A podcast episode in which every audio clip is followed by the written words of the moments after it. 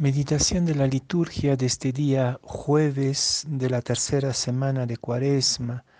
La primera lectura es del profeta Jeremías, capítulo 7, versículos 23 a 28, y el Evangelio de San Lucas, capítulo 11, versículos 14 a 27. En aquel tiempo estaba Jesús echando un demonio que era mudo. Sucedió que apenas salió el demonio, empezó a hablar el mudo.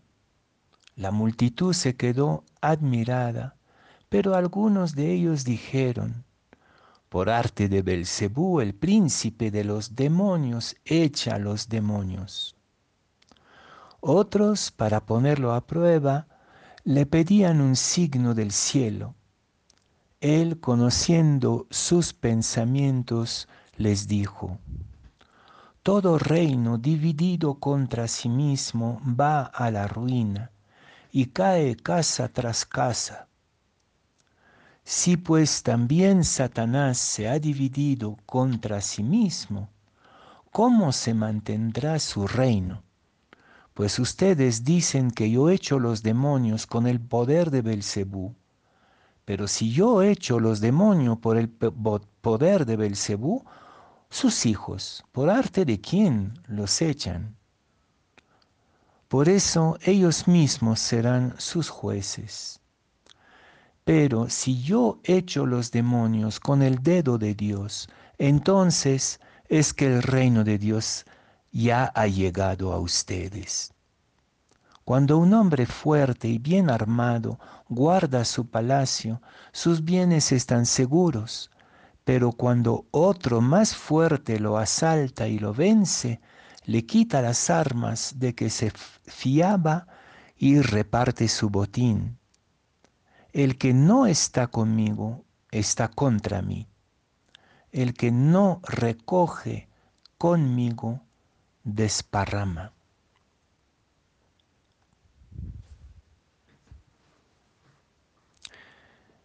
Las teorías complotistas que invaden todo el espacio de nuestra sociedad, la desconfianza, la sospecha, la duda, la ironía que conocemos y que envenena muchísimo todas las relaciones, que sean las relaciones más pequeñas, en la familia, entre amigos, entre hermanos, en la pareja, como las relaciones grandes a nivel político, eclesial, esta desconfianza perversa y envenenada, también la conoció Jesús, no es cosa nueva.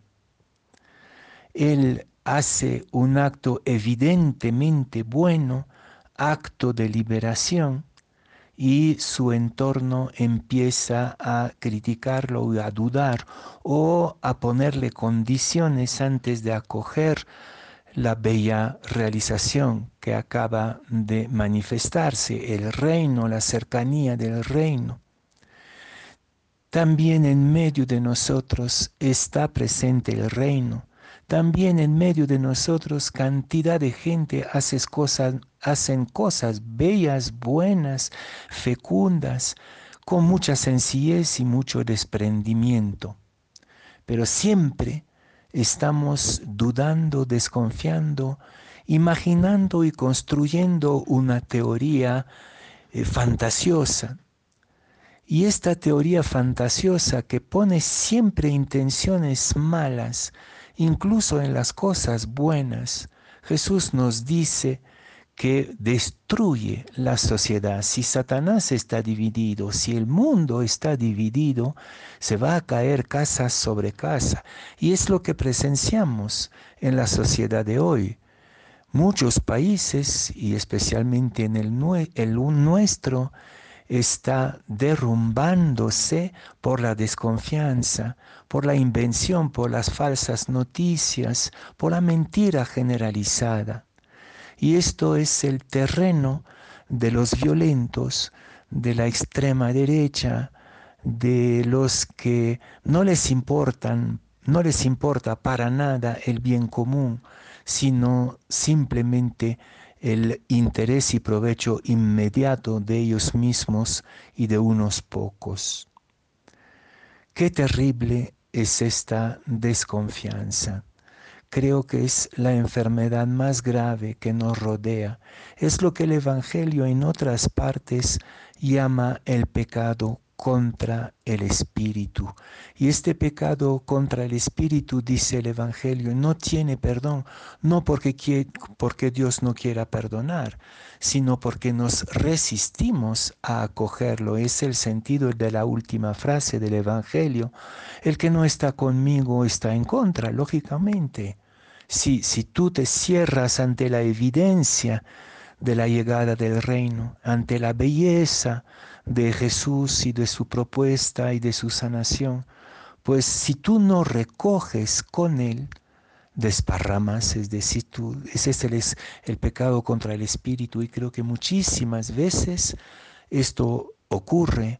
Acuérdense de toda la mentira alrededor del fraude de las elecciones en Estados Unidos, que desembocó en un, un motín espantoso contra eh, el poder eh, del Congreso de, los Estados Unidos. Y podría pasar cosas parecidas en nuestra tierra.